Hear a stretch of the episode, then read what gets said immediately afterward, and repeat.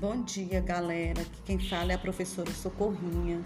Espero que todos estejam bem, com a graça de Deus. Passando aqui só para externar a minha preocupação que eu estou tendo nesse momento com relação ao aprendizado de vocês. Eu sei que o nosso aprendizado ele não tem como ser 100% diante de tudo que nós estamos passando, mas vamos lá. Eu estou fazendo o levantamento dos trabalhos do terceiro período. Estou muito preocupada porque eu já entrei em contato com vários alunos, vou no grupo, dou uma olhadinha, vou lá no privado e aí tem pessoas que visualizam o que eu coloquei e não me dão nenhuma resposta.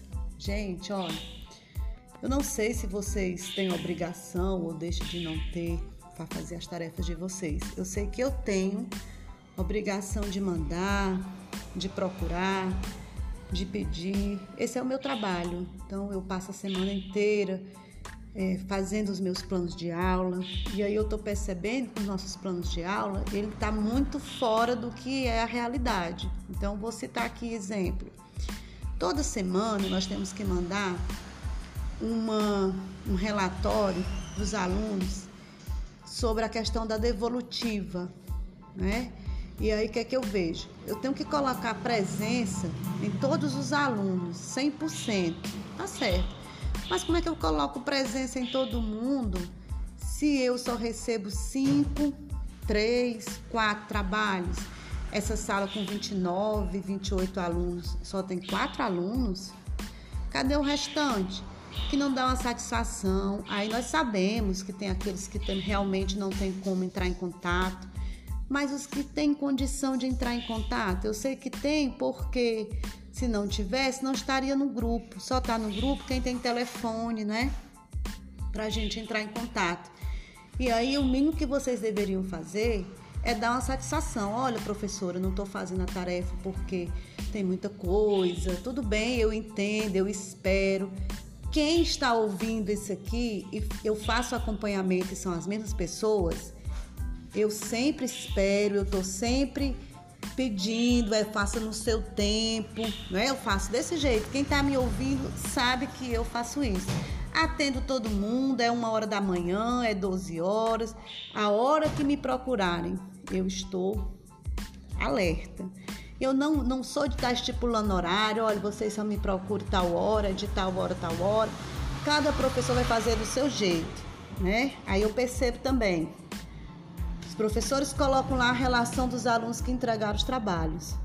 E aí tem alunos que fazem trabalho do professor X e não faz o meu.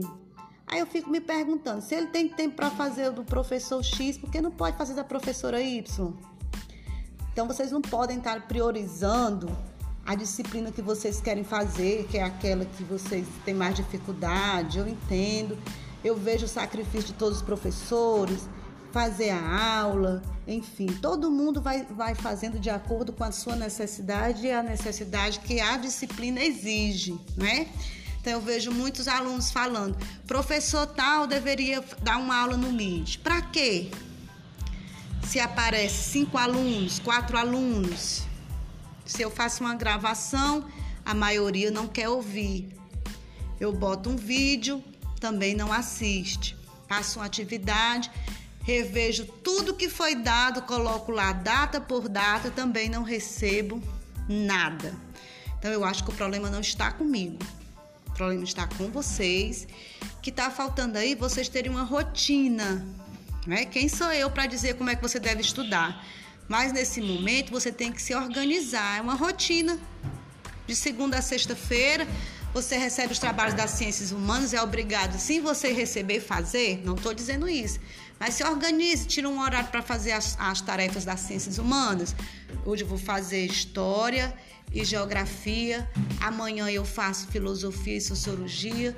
No final de semana, sim, final de semana. Todo mundo trabalha no final de semana. Vocês também têm que começar a trabalhar no final de semana. Porque quando a gente tem responsabilidade, nós não temos essa história. Aí é feriado, a gente tira um, um tempo Descansa a mente, que eu sei que tá muito puxado, mas dá para fazer. Ah, eu tenho os afazeres de casa, tenho que ajudar meu pai, tenho que ajudar minha mãe, com certeza. todos nós temos que fazer mesmo, é? Eu mesma que eu saio da mesa do trabalho, eu vou fazer um almoço, eu vou arrumar uma casa, eu vou lavar um banheiro, eu vou lavar roupa e, e me organizo dentro do meu horário, porque eu preciso dar conta também desse trabalho. E aí o que é que eu tô vendo? Estou fazendo novamente, na segunda-feira começam as provas. Eu recebi de cada sala, porque eu não vou estar citando nomes, eu recebi do primeiro ano A quatro trabalhos, do segundo B três trabalhos, do segundo ano A três trabalhos, no segundo B dois trabalhos, do terceiro A cinco e do terceiro B seis, que foi mais, seis.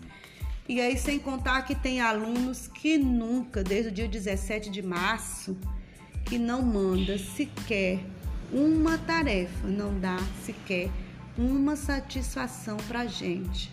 Né? E aí eu estava conversando com a Jussara uns 15 dias atrás, é, sugeri que os professores diretores de turma fizessem uma reunião com vocês para que vocês pudessem dar um feedback para a gente, dando para eles, e eles fazerem uma reunião com a gente, porque a gente também fica muito perdido.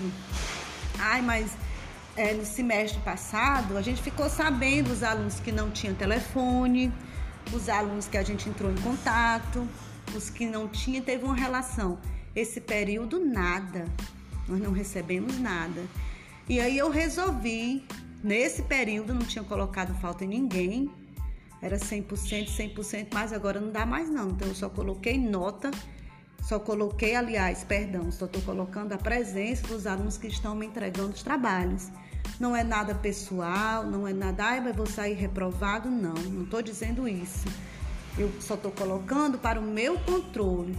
Se eu tenho alunos que desde o dia 17 de março não me entregou nada, não me deu uma satisfação. Eu já entrei em contato com ele cinco vezes, que tem alunos aqui que eu entrei em contato cinco vezes. Ele visualizou porque eu sei olhar. Para quem não sabe, quando a gente envia uma, uma mensagem no WhatsApp, tem como a gente saber se essa mensagem foi lida. Vocês sabem disso melhor do que eu. E aí, eu olho, eu fico muito triste. Por que que eu fico